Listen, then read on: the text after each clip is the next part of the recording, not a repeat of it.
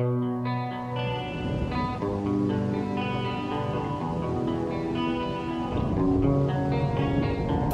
will not be pushed, filed, stamped, indexed, briefed, debriefed, or numbered.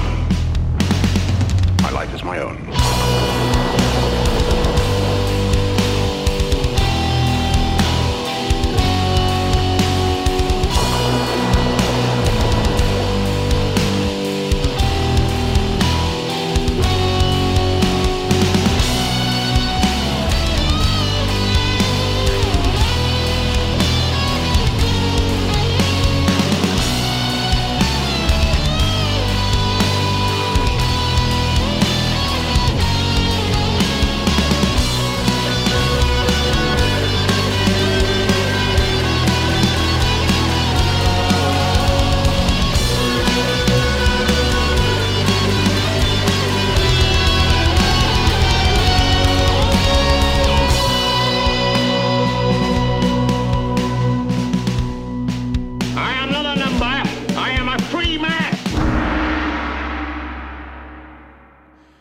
Salut tout le monde, bienvenue dans le chapitre 98.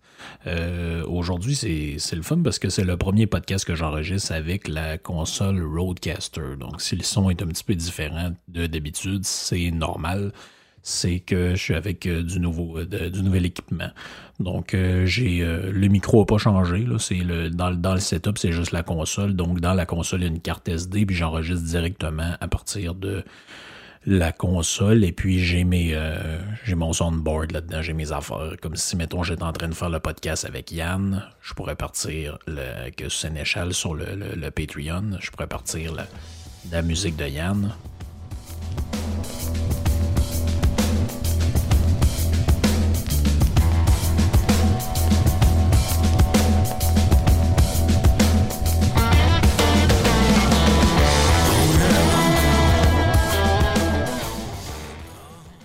Même chose si j'étais dans un autre podcast, je peux mettre les, les, euh, les sons que je veux finalement. Donc c'est ça, c'est super le fun. Euh, ça me permet aussi de faire jouer de la musique euh, pas mal plus facilement, comme justement je voulais faire entendre. Ça fait un bout que j'ai pas parlé de musique, donc faisons-le. Notamment à cause de Jeff qui arrête pas de parler du livre de Steve Lukather, j'ai, euh, je me suis mis à écouter du Toto. Euh, ben, tu sais, euh, Toto, c'est un peu un genre de band comme euh, l'histoire des. Le, band Les Eagles, là, que tout le monde connaît, Hotel California, ou ben euh, Leonard Skinner, que tout le monde connaît, Sweet Home Alabama, ce, ce- genre de choses-là. Donc, Toto, je connaissais un peu comme tout le monde, Rosanna, puis Africa, mais je connaissais pas d'autres affaires qui font que je trouve super bon, notamment cette chanson-là.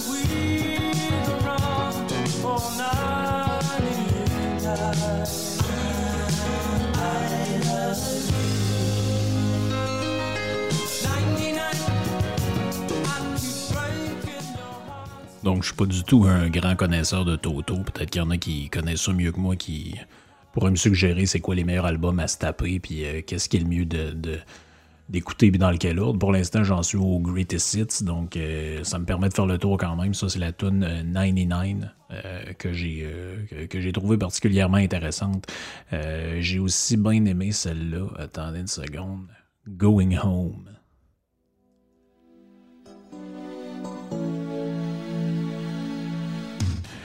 Ça sonne assez vieillot, là, mais c'est vraiment hot.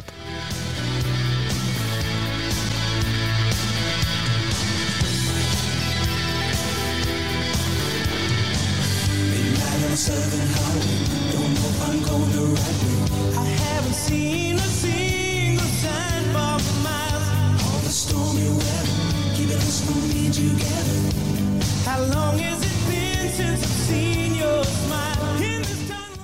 La voix me rappelle en fait un peu le. Je sais pas s'il y en a qui connaissent le band canadien Saga. En fait, je pense que c'est canadien Saga. C'est un- band de rock progressif des années. euh, pas mal les années 80, là, dans la, grosse période de Rush, même Saga avait fait des premières parties.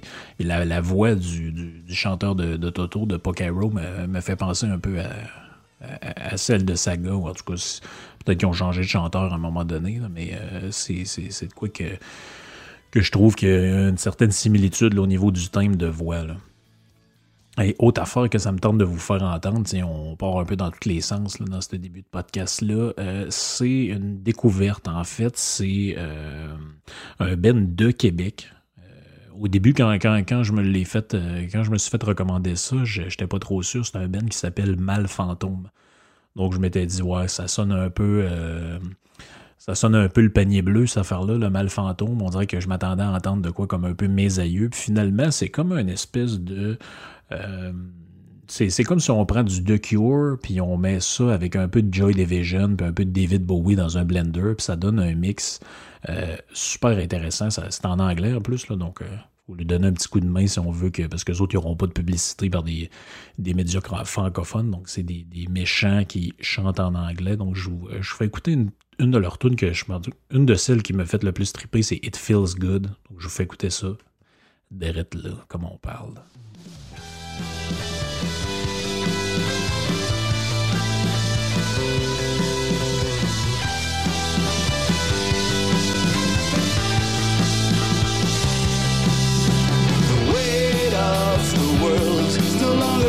My shoulders. I'm as careless as a kid on a ride in Disneyland, two feet in the sand. Rush slowly, it feels like I belong here. But I'm on Cockleshell Beach with the Carib in my hand, feeling Canadian. And you're rocking my world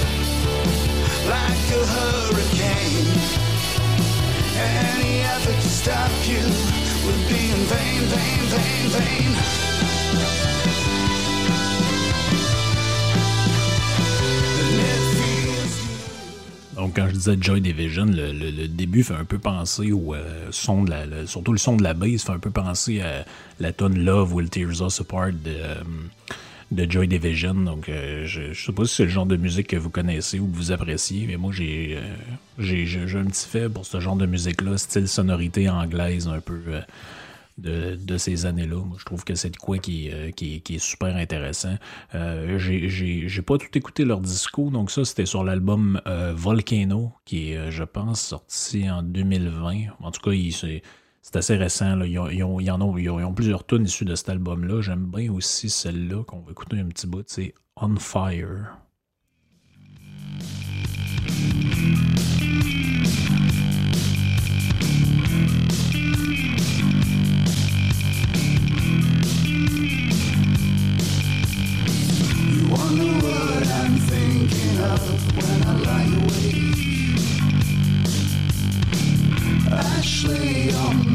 Name is always fake. Acting as everything is okay. Is there any other way?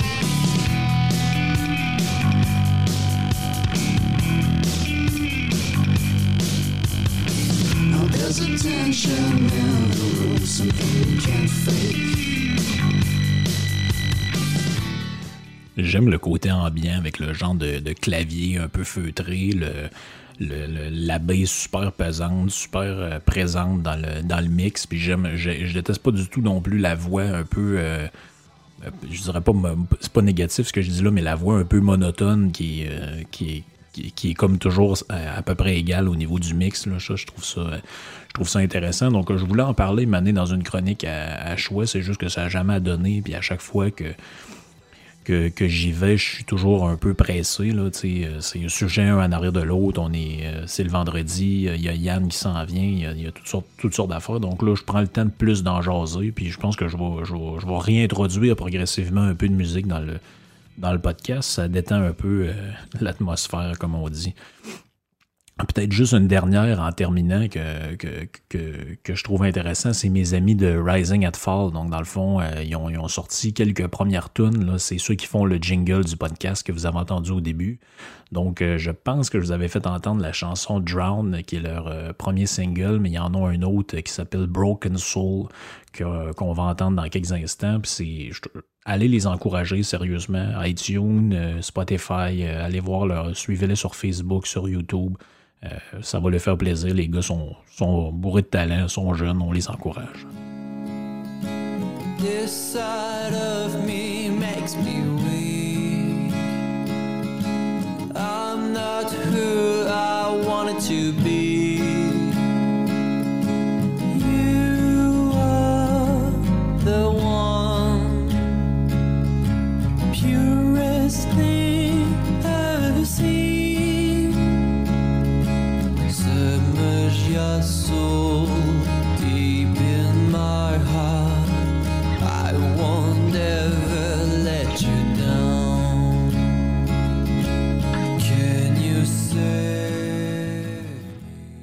Donc, on fait un, beau tour en, musi en, musique pour commencer. Euh, Je trouve ça important de le faire parce que euh, les temps sont bizarres. Tout le monde en a plein le cul. Moi, le premier. Euh, fait que, la musique, c'est un genre de safe space, c'est un genre de monde, un genre de refuge où on peut trouver un peu, avoir un peu de paix, ça, puis les, séries télé. Fait que c'est pas mal ça qui nous reste, hein, qu'on on va en profiter, puis on va se gâter, puis je, si ça me tente d'en parler, je vais en parler. Je forcerai pas non plus, mais je vais essayer d'en parler le, le, le, le plus souvent possible. Donc, ça m'amène au sujet un peu du jour. Euh, Aujourd'hui, euh, j'essaie toujours de trouver des sujets intéressants pour vous autres, faire connaître des penseurs, des philosophes euh, du monde qui, qui, qui, ont, qui ont, réfléchi, plus, que, plus que moi, puis plus que vous autres aussi. Donc, euh, c'est toujours l'occasion un peu de réfléchir à des, à des thématiques donc, qui font soit l'actualité ou qui font aussi euh, thématique dans, dans, dans, dans l'opinion, je dirais, publique ou populaire de, de, de, du temps ou de l'époque. Donc, une espèce de déconstruction de mythe. C'est un peu le but du podcast.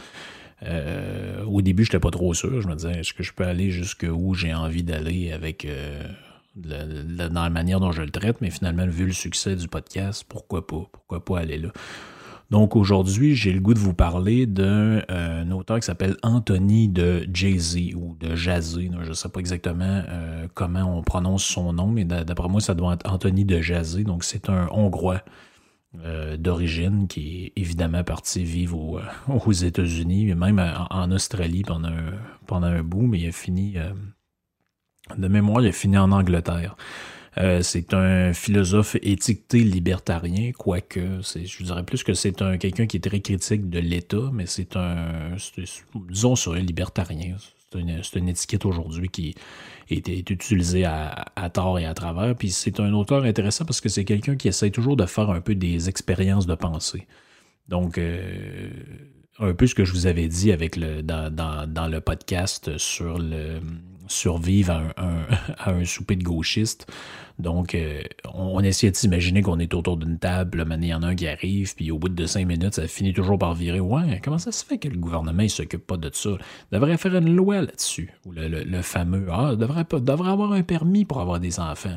Les gens ne se rendent pas compte des fois des absurdités qu'ils disent, puis surtout de la gravité des, c'est comme on dit la, fameuse maxime, faites attention à ce que vous demandez parce que vous pourriez l'obtenir.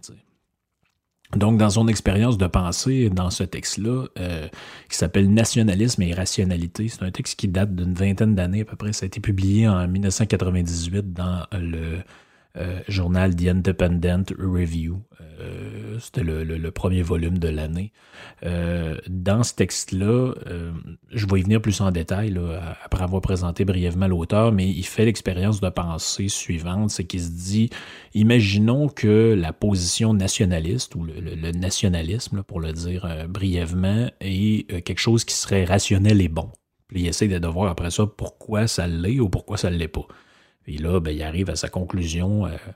Vous vous doutez un peu où ça s'en va, étant donné que je vous ai dit que c'est un philosophe euh, euh, libertarien. Donc, euh, Anthony de Jay-Z, ou de Jay-Z, je pense que c'est Ja- Jazzé, en fait, que ça se prononce techniquement, est né le 15 octobre 1925 à Haba, donc en Hongrie, et il est mort le 23 janvier 2019, donc tout, récemment. Était très, comme, vous, comme vous le constatez, il était très vieux, dans, dans les 90 ans passés.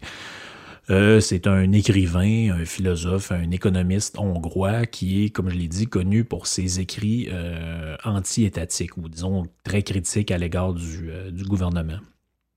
Donc, il va étudier une partie de sa vie à Budapest. Il va obtenir une licence en agriculture. Donc, c'est quelqu'un qui, va donner un peu partout. Là. À un moment donné aussi, il travaille comme journaliste dans les fin des années 40. Euh, il, va, euh, il, va aussi essayer de, Il va être à un moment donné amené à fuir le, le, pays à cause de son, son travail de journaliste un peu activiste, je dirais. Euh, il va aller pendant deux ans en Autriche. Il va finalement immigrer en Australie dans les années 50 et il va se rendre finalement à Oxford en 1955 et où il va travailler au euh, Nuffield College. Il va rester là jusqu'à dans les années 60. C'est là qu'il va f- publier des articles dans un journal économique euh, qui s'appelle Journal of Political Economy. Euh, ils vont même faire un bout de sa vie à Paris. Donc en 1962, il se ramasse à Paris. Euh, il va travailler dans la finance en tant qu'économiste de formation. Il était à l'aise de travailler là-dedans. Puis il va travailler aussi à son propre compte jusqu'à la fin de sa carrière, qui est en, je pense, 1979. Et euh, il va passer le, le- le- restant de sa vie en France, là, sur le, le- dans la région de la Normandie, qu'on appelle maintenant, je pense, le nord de France, ou conneries comme ça. Ils, ont, ils ont- ils ont- finalement, ils ont, ils ont rebaptisé les régions. C'est plus la Picardie, la Normandie, c'est genre nord de France, puis euh, Haute-France, puis des, en tout cas, des, des- trucs comme ça que je trouve, ça personnellement assez bizarre, mais bref, c'est, le choix qui a été fait euh, à l'époque. Donc, si on se rapporte au texte un peu plus concrètement, qu'est-ce qu'il raconte là-dedans? Il dit, ben, euh, puis là, il faut se remettre dans l'époque hein, où lui il parle. Il dit la plupart des gens qui sont à gauche, parce qu'il faut, faut s'enlever un peu l'idée du le, paradigme québécois là-dedans. là. C'est-à-dire, c'est quoi le paradigme québécois? C'est qu'au Québec, le nationalisme a été confisqué par le, je dirais le centre-gauche ou les sociaux-démocrates. C'est-à-dire qu'ici, en règle générale, les gens qui sont à droite sont plus, euh, je dirais justement, libertariens, donc plus plus souple sur les positions, euh, je dirais, au niveau du libre-échange, ce genre de choses-là. Et les gens qui sont de gauche sont généralement très nationalistes, très euh, pour le protectionnisme, la fermeture des frontières, ce genre de choses-là. Ce qui est une réalité qu'on n'a pas vraiment ailleurs. Donc ailleurs dans le monde, en général, les positions nationalistes sont défendues plus par les partis de droite. Donc, ça vous a pas échappé qu'en Angleterre, par exemple, le Brexit de la Grande-Bretagne, ben, c'est venu des conservateurs et en tout cas de, de, de, l'aile droite du Parlement et non pas de l'aile gauche. Même chose en France. Après, là, on pourrait débattre de est-ce que le Front National, c'est un parti de droite ou un parti de gauche ou un parti de centre. J'ai déjà parlé de ça dans, dans un podcast passé. Là. Je ne veux pas revenir euh, là-dessus. Vous vous y référez, ceux qui s'intéressent.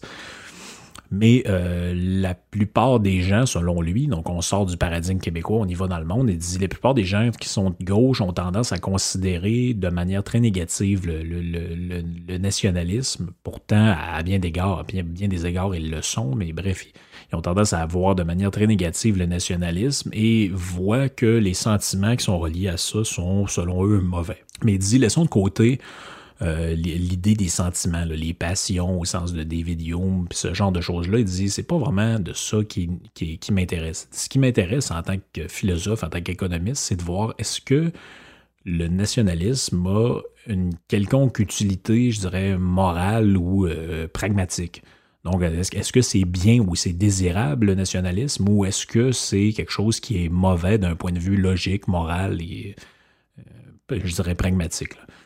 Donc, il dit, euh, si on l'analyse comme tel, le nationalisme, même si ça provient d'un sentiment qui est issu de- d'accidents historiques, si on peut dire, donc c'est pourquoi les gens sont nationalistes, c'est que historiquement, bon, ben, des petites communautés s'installent quelque part, d'autres communautés menacent l'intégrité de ces communautés-là, et puis finalement, il se développe un genre de, nationalisme ou d'esprit chauvin là-dedans. Puis là, je le dis en, sans considération morale, comprenez-moi bien là-dedans. là. Donc, lui, il dit euh, est-ce que, malgré le fait que ce soit un peu un, aléa de l'histoire, le, sentiment nationaliste, est-ce que euh, ça pourrait. Est-ce a des gens qui ont le, proposé le choix entre le- disons, une position neutre et le nationalisme, est-ce qu'ils choisiraient, d'un point de vue rationnel, la position nationaliste? Donc, c'est un peu l'idée du texte. Ben, il si c'est le cas, on devrait être capable de trouver une genre de théorie qui va expliquer pourquoi on faisait ça. Comme si, mettons, il dit, comme si c'était une réponse appropriée, voire la meilleure réponse disponible que pourraient faire des individus cherchant à maximiser leur utilité. Donc, il voit ça vraiment en termes de ratio, je dirais, coût-bénéfice. Pourquoi ce serait plutôt utile, pourquoi ce serait utile pour quelqu'un de choisir le nationalisme ou pourquoi ce ne le serait pas? Donc, dans le fond, d'un point de vue des intérêts, de l'in- de l'intérêt même individuel. Donc, euh, est-ce que moi, en tant qu'individu, j'ai intérêt à adopter une position nationaliste ou euh, est-ce que ça va me nuire d'avoir cette position-là? Autrement dit, est-ce que les intérêts du collectif, appelons ça comme ça, vont nuire à mes intérêts personnels ou est-ce que mes intérêts personnels vont être servis par la défense des intérêts collectifs? C'est- un peu ça, là, au, bout du compte, l'idée de, derrière ce texte-là. Donc, il dit J'entreprendrai une expérience de pensée élémentaire. Je chercherai une théorie plausible qui, exprimée en termes de coûts et de bénéfices, donc ce que je viens de vous dire, conçue au sens large, pourrait fournir des éléments pour répondre à la question le national est-il rationnel Donc, est-ce que c'est rationnel de faire ce choix-là? Là, il dit euh, c'est un peu le début du texte, il dit faut euh, voir ça sous l'angle de la maximisation des intérêts. Il dit faut qu'il existe des situations au niveau des, des, des, des êtres, de l'interaction entre les êtres humains. Là, il appelle ça des jeux. Là. Ça, ça, ça a un peu rapport avec le, ceux qui ont vu le film A Beautiful Mind ou Un homme d'exception en français. Ça a un rapport avec la théorie des jeux de, de, John Nash. Peut-être que je ferai un podcast un jour pour expliquer ce que c'est.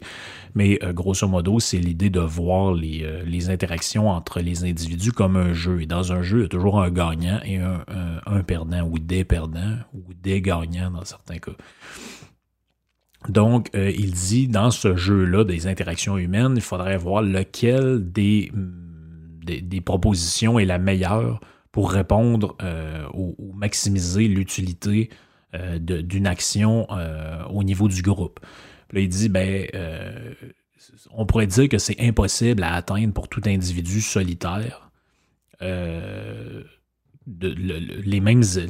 comment je pourrais dire ça? C'est impossible à atteindre le même résultat en tant qu'individu solitaire que si on était au sein d'une collectivité. Ben, il va dire.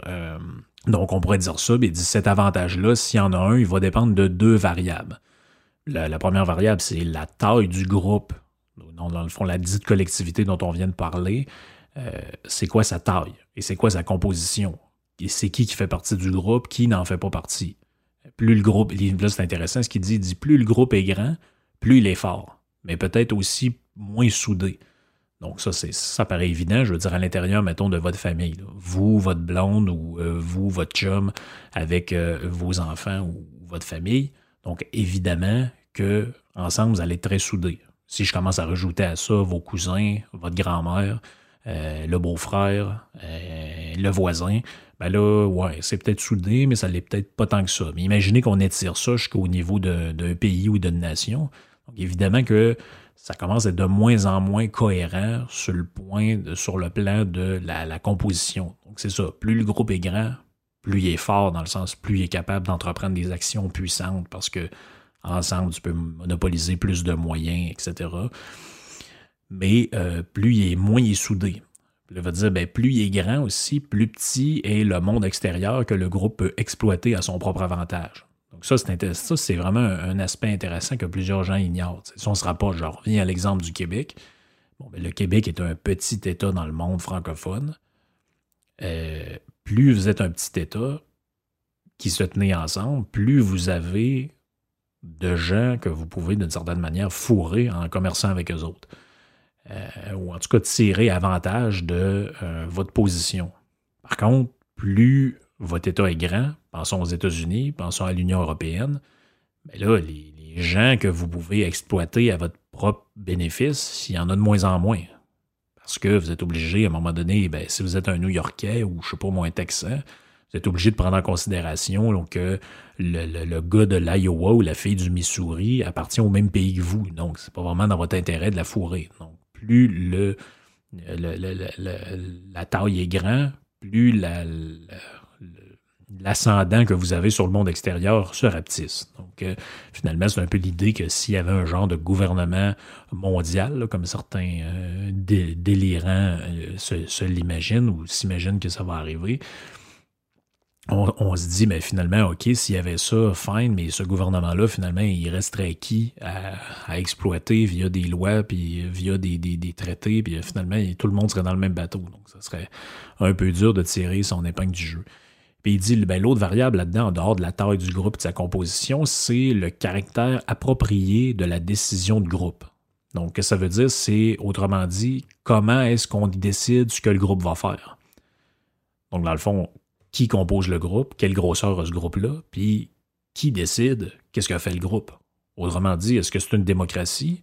Est-ce que c'est un référendum ou est-ce que c'est un tyran qui décide à la place du groupe? Mais ça, ça va influencer votre réflexion sur, ben là, est-ce que de défendre une position nationaliste, c'est logique ou pas? Parce que si le nationalisme, ça consiste à avoir une espèce de despote qui est là puis qui décide de tout à ma place, ben moi, je pense pas que ça dessert mes intérêts individuels, ni même les intérêts de ma famille ou de mes amis. Donc, c'est, ça, ça paraît assez simple là, quand même, là, euh, à brûle pour point de même. Donc, il va dire, il y a quatre formes d'interaction possibles dans le- le monde où on a à choisir est-ce qu'on est nationaliste ou est-ce qu'on ne l'est pas. D'un point de vue rationnel, hein, pas d'un point de vue émotif ou d'un point de vue de mes parents étaient comme ça, donc je vais l'être aussi. Il va dire, ben, euh, il y a l'interaction comme idéale. Bon, ça, c'est la coopération pure. Donc, euh, les gens s'aident et vous les aidez en l'espoir de rien.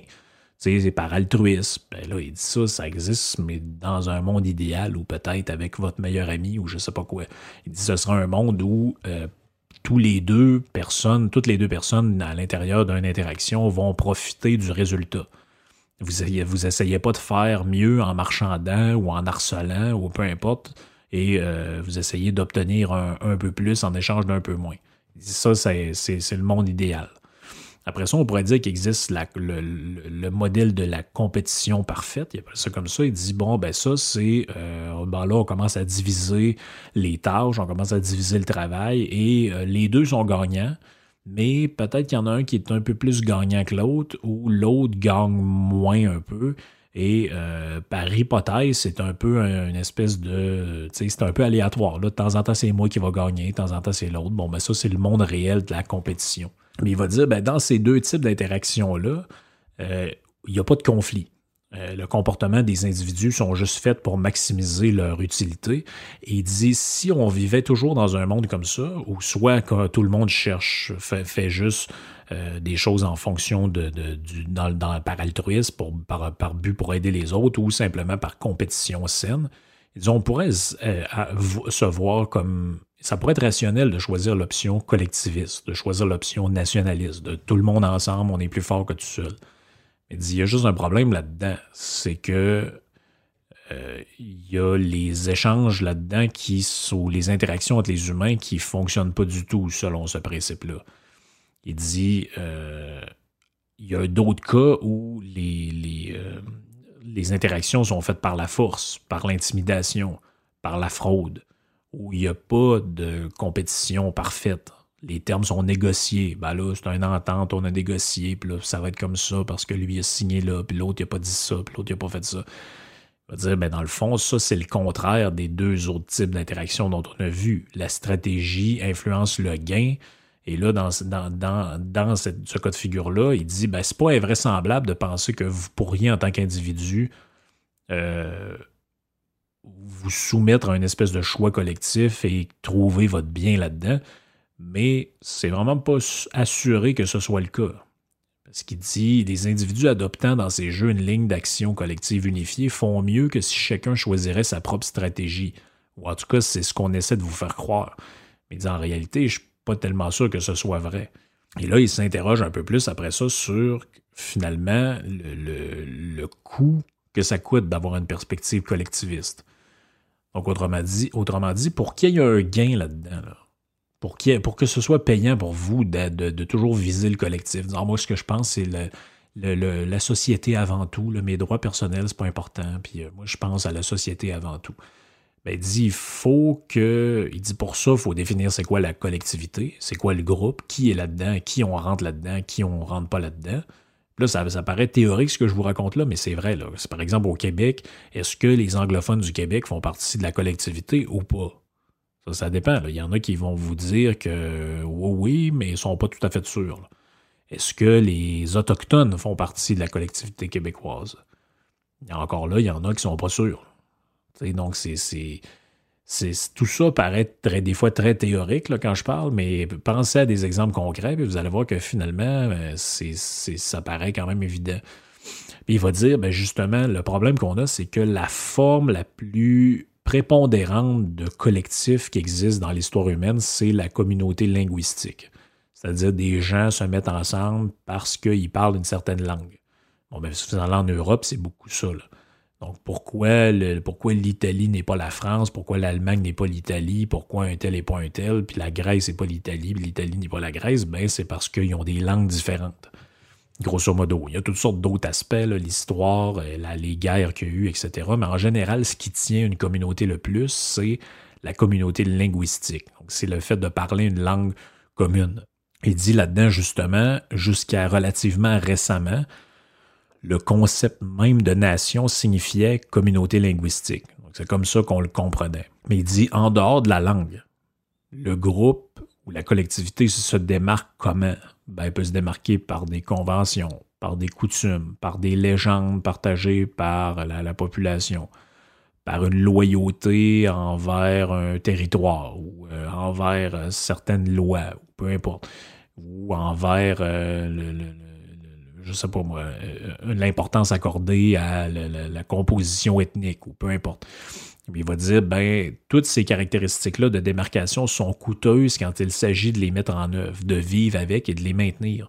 Le coût est probablement d'autant plus élevé que le degré de cohésion requis est, est élevé. En règle générale, il y a un coût associé à rechercher la conformité et à éliminer l'avantage de la diversité à l'intérieur d'un groupe, tout comme à rechercher la diversité entre les groupes qui se dirigeraient sinon vers une conformité commune. Donc, qu'est-ce qu'il veut dire par là? C'est super intéressant. Il dit, autrement dit, maintenir artificiellement le sentiment de nationalisme ou la volonté d'agir alentour de la collectivité, ça demande un effort constant de l'État ou hein, de la société, peu importe qui paye là, là-dedans. ça demande énormément d'argent et de ressources pour essayer de l'espèce de truc collectif. Donc finalement, il faut toujours rappeler les origines, il faut développer une culture, il faut développer des mythes communs, il faut mettre des fêtes en commun, il faut faire ci, il faut faire ça, alors que dans, un monde où on se préoccupe pas trop de ça, lui, il fête Noël, c'est son problème, l'autre, il fête telle affaire, c'est son problème aussi. Chacun fait un peu comme, comme il veut, avec son, son- son- selon son libre arbitre puis sa conscience. Mais dans ce monde-là, euh, où la collectivité embrasse le nationalisme, ou disons les choix qui sont faits embrassent la perspective nationaliste, il faut toujours dépenser de l'argent pour essayer de mettre en œuvre ou de, de- de faire, de faire euh, euh, vivre dans le temps ces démarcations-là. Puis il dit, ben ça, c'est un processus coûteux à laquelle peu de personnes réfléchissent. Mais pourtant, euh, je veux dire, ça coûte quelque chose. Organiser, je sais pas moi, les fêtes, la, fête de la Saint-Jean, organiser le carnaval, organiser telle affaire, telle affaire. Ça, c'est fait pourquoi? C'est fait pour essayer de préserver une espèce de spécificité culturelle qui peut se rapporter à la langue ou la religion ou peu importe. Mais il dit ça, il y a un coût à ça, il y a un coût social à ça. Donc, votre intérêt individuel, est-ce que c'est d'aller vers cette perspective-là ou c'est plutôt de s'y opposer? Donc, c'est toute l'idée de, de- derrière ce texte-là. Autrement dit, dans toute cette histoire-là, tant que ça coûte moins cher de fonctionner sous le mode collectif que le coût pour maintenir une certaine cohésion dans la société, ça peut être rationnel de justifier l'action collective. Donc, dans le fond, c'est comme si c'était de l'argent. Il dit c'est le cours de l'action qui garantit le plus grand avantage total possible. Et donc aussi le plus grand avantage pour chacun des membres du groupe. Donc, il dit, dans, dans- dans cette idée-là, ce qui est collectivement rationnel peut être individuellement irrationnel. Donc, c'est-à-dire à l'échelle collective, ça paraît d'avoir un sens de faire telle affaire. Mais là, vous dites, ouais, c'est parce que moi, individuellement, là, c'est, ça n'a pas, pas de crise de sens, là, ce que vous me demandez là. Mais on le voit, là, euh, dans, le- dans les exemples de l'actualité nous le prouvent, là, que c'est, je veux dire, c'est totalement, euh, c'est, totalement ça. Il est totalement juste avec ce propos-là. Donc, il dit l'hostilité la suspicion vis-à-vis des étrangers et des coutumes étrangères, comme l'amour de sa propre race, fonctionnent comme s'il s'agissait de moyens délibérément choisis pour surmonter le dilemme qui veut que ce qui est collectivement rationnel est individuellement irrationnel. Donc, le choix de société nationaliste ou le choix de société collectiviste, de toujours y aller avec la communauté avant les gens, avant le, le monde finalement, c'est une manière de dépasser cette espèce de. ou de faire avaler à l'individu cette espèce de, de, constat-là. Vrai, mais pourquoi moi, on, on m'enfermerait quelque part dans un hôtel? J'ai même pas le virus, j'ai fait le test, je l'ai pas. Ah oui, mais là, vous savez, au niveau de la santé publique, c'est important, puis blablabla, puis blablabla. Donc, ce qui est individuellement irrationnel devient collectivement rationnel dans ce processus-là. Et ça, ben, quand vous en devenez conscient, vous dites, ouais, mais c'est parce que moi, je suis un, petit peu brimé là-dedans. là. Et c'est là qu'il dit ce serait une erreur de conclure que le nationalisme, qui, qui peut être déplaisant à cet égard-là, que nous voyons autour de nous, dit-il, qui est bien plus vigoureux que la haine ou la solidarité de classe, est dû à la capacité du nationalisme à, résoudre un dilemme social fondamental. Néanmoins, il semble que si le nationalisme n'existait pas, l'État-nation l'inventerait. Donc, ce qui veut dire là-dedans, c'est que si les gens n'étaient pas nationalistes ou s'il n'y avait pas de gens nationalistes, il y a des gens au gouvernement qui s'arrangeraient pour que vous le soyez. Pourquoi? Parce que le nationalisme amène à, à- sert de caution à l'État pour justifier à peu près tout et n'importe quoi. Ah, ben, eux autres, on lui brime les droits et libertés. C'est pas grave, c'est au nom du bien commun. Puis les nationalistes, eux autres, ils regardent ça, ils sont bien contents. Ben oui, mais c'est- pour le bien de tout le monde, c'est correct. C'est quoi votre problème, vous autres? Donc, il dit là-dedans, le, le- le- ce qui est invoqué un peu dans cette perspective-là nationaliste, c'est la théorie du choix public. Donc ça, c'est quoi? C'est grosso modo, je rentrerai pas dans les détails, mais c'est l'idée que le bien commun justifie tout. Euh, toutes les pires cochonneries sont amenées au nom du bien commun ou de l'intérêt national. Donc, la, théorie du choix public là-dedans, est, euh, je le cite dans le texte, a établi au-delà de tout doute raisonnable que de telles mesures sont non seulement des gaspillages en termes de richesses perdues, mais de manière plus importante qu'elles ne sont pas des erreurs accidentelles. Au contraire, elles sont les corollaires inévitables de l'usage maximal, individuellement rationnel de la politique, où politique veut simplement dire recours à un mécanisme de choix social obligatoire. Et là, le mot obligatoire est très important là-dedans. Donc, autrement dit, les, choix de, la société qui sont faits, même si au nom de l'individu, ça paraît d'avoir aucun sens, ben, ça devient quelque chose d'obligatoire euh, au plan de la société. Et il dit, ben, le résultat, c'est que ça définit le choix du collectivisme comme étant irrationnel. Il dit l'autre aspect là-dedans qui ne fonctionne pas du tout, c'est que, bon, ben là, le collectif, lui, il a une genre d'identité. Pour qu'on définisse c'est qui le collectif, c'est faut lui donner une identité. C'est la fameuse histoire dans les pays occidentaux, la crise de l'identité. Est-ce que l'identité québécoise, c'est la langue française? Est-ce que c'est l'origine catholique? Est-ce que c'est l'égalité homme-femme? C'est tout ce genre de patentes-là, des débats qu'on a depuis... euh, de, de, de, de- des- on a l'impression que j'en- on qu'on entend parler de ça depuis Ponce Pilate. Donc c'est- toujours quelque part euh, dans l'actualité. Mais lui, il dit, c'est quoi le problème avec ça? C'est que le problème, c'est comment vous faites pour déterminer l'identité? Il dit, à chaque fois que le groupe organisé sous une autorité politique souveraine unique est hétérogène sur une question majeure, de telle sorte que les intérêts et les préférences de ces sous-groupes diffèrent, un conflit surgit que les gouvernements peuvent ou non résoudre par le processus politique ordinaire de choix public. Je ne suis pas en train de suggérer que le processus démocratique génère généralement de bonnes solutions et que le processus ocra- autocratique en génère de mauvaises. Donc, il dit, il y a quatre problèmes là-dedans. Trois, quatre, là, je, je les nommerai pas toutes parce qu'il énumère plein de problèmes là-dedans, là, mais mettons, mettons qu'on prend les trois premiers. Il y a un problème avec l'histoire de l'identité là-dedans. Le problème, c'est quoi? C'est que le, caractère qui relie une personne à un autre groupe de personnes, comme détenteur d'un droit ou disons appartenant à cette communauté-là.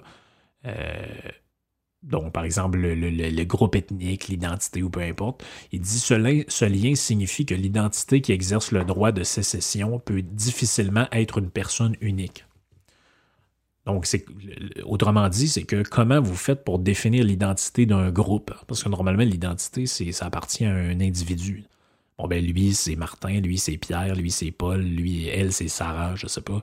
Donc, au niveau de l'identité d'un groupe, mais là, vous avez besoin de critères. Donc, est-ce que c'est l'identité ethnique? Est-ce que c'est l'identité euh, linguistique, comme je l'ai dit? Donc, ça devient très, très complexe et très compliqué de, de, de, de faire ça. Puis il dit, mais mettons que vous prenez, le, ça c'est le deuxième point, mettons que vous prenez l'aspect ethnique. Mais il dit, ben là, vous allez avoir un autre problème parce que euh, c'est assez rare qu'un un groupe ethnique est homogène. Il dit, Même dans les pays où il y a très peu d'immigration, c'est très rare. Donc, même à l'intérieur d'un État, vous allez avoir des groupes ethniques différents qui sont assez nombreux ou qui peuvent être assez nombreux pour réclamer une division territoriale qui est rarement elle-même aussi homogène. Plus c'est drôle, il prend même dans son texte l'exemple du Québec. Il dit néanmoins, des minorités peuvent vivre en son sein. Ont-elles aussi droit à l'autodétermination? Il dit qui au Canada est l'identité qui détient le droit à l'autodétermination? Qui au Québec et qui dans une telle région, tel comté ou telle ville du Québec? La réponse désinvolte est la majorité. Il dit c'est ça, les gens vont dire ben, c'est la majorité. Lui, il va dire Ouais, mais pourquoi la majorité francophone du Québec aurait-elle droit, le droit de retirer cette province du Canada si une majorité anglophone ou simplement anti-séparatiste de Montréal n'a pas le droit de retirer sa ville du Québec? Ça, c'est un, point important. C'est-à-dire, mettons vous êtes dans un coin, je sais pas, vous vous dites OK, on fait la séparation du Québec, parfait, on y va. Puis euh, là, après ça, on va dire, oui, mais après ça, qu'est-ce qui empêche, je sais pas, moi, telle communauté autochtone qui sont, euh, je sais pas, dans le coin du lac Saint-Jean, eux autres, ils ont décidé à 92 il y aurait fait un référendum, ils disent, ben, leur territoire et leur appartient, ils sont souverains, puis euh, crissez votre camp, vous êtes plus chez vous, on a décidé ça. Alors, nous autres, on est la majorité de notre, euh, de notre groupe euh, ethnique ou homogène. Puis là, il dit, ben, en plus, là-dedans, ce qui est le pire, c'est que c'est injuste que certains décident pour d'autres. Il dit que la décision soit d'aller de l'avant ou de rester euh, dans l'État ou qu'il n'y ait pas de changement. Il dit l'absence d'unanimité est l'un des plus grands défauts potentiels de tout droit collectif et de toute obligation collective. Le défaut est particulièrement sérieux dans le cas d'un droit à l'autodétermination nationale. Autrement dit, pourquoi est-ce que, mais mettons que demain matin, je sais pas il y a une, une sécession ou l'indépendance du Québec. Moi, mettons, je vote contre. là. Ben, pourquoi est-ce que 51% des gens ont le droit de décider à ma place? Ça pose une question de, moralité là-dedans. là. Pourquoi est-ce que pour ce genre de choses-là, la, démocratie fonctionne ou que, c'est une, réflexion qu'on peut avoir d'un point de vue euh, de, de- de la moralité. Donc, la conclusion là-dedans, c'est quoi? C'est que le nationalisme est un ensemble de croyances puis de normes, de comportements construits pour encourager la séparation et la survie des groupes. Donc, il dit, euh, je ne veux pas parler là-dedans d'un calcul conscient, mais plutôt de cohérence avec ce que les individus pourraient avoir choisi. Donc, il dit, le nationalisme, c'est une aide puissante pour certains pour obtenir des avantages disponibles à un groupe, mais pas à l'action individuelle. Donc, il dit, de manière un peu perverse là-dedans, le mécanisme destiné à imposer la rationalité collective peut lui-même conduire à l'effet contraire. Autrement dit, l'État va supprimer le mécanisme par lequel les individus choisissent de faire partie du groupe ou pas. Non, on vous l'impose. Vous faites partie du groupe et vous n'êtes pas content, fermez votre gueule. Bon, il dit plus la mécanique imposant les choix collectifs est forte et euh, puissante, plus la tentation est grande de la manipuler, de l'exploiter à son avantage individuel. Donc, il dit la grande facilité qu'ont certains à imposer des choix publics donne lieu à la mise en place d'une espèce de toile d'araignée où euh, les gens vont, vont, vont s'in- vont- vont- vont s'incruster là-dedans pour essayer de trouver un- comment, profiter du système, comment voler, comment crosser tout le monde là-dedans. Il dit, ben, c'est là que ce qui est rationnel devient irrationnel lorsque tout le monde le fait. Il dit, en plus, l'étonnation, ben là, euh, si tout le monde. Tu sais, mettons que vous êtes dans un monde où euh, tout le monde est pareil, tout le monde vit individuellement, puis vous, avec vos amis, vous vous mettez en groupe pour essayer d'avoir l'avantage sur les autres. Il dit, ben là, c'est rationnel de faire ça. Mais il dit, mettons que tout le monde fait la même chose, il se met en groupe. Qu'est-ce que ça va faire? Ben, ça va créer une espèce d'état de tout le monde contre tout le monde, puis une espèce de rivalité entre les groupes. Puis là, ben, votre avantage individuel à vous être mis en groupe, il est comme devenu inexistant. Donc, de ce fait-là, ça devient un peu euh, irrationnel par, par définition. Puis là, il va dire, ben, en somme, ce qu'on pourrait conclure là-dedans, c'est que le choix collectif qui est inspiré par la mentalité nationaliste échoue quant à son propre but et se retrouve prisonnier de l'irrationnel.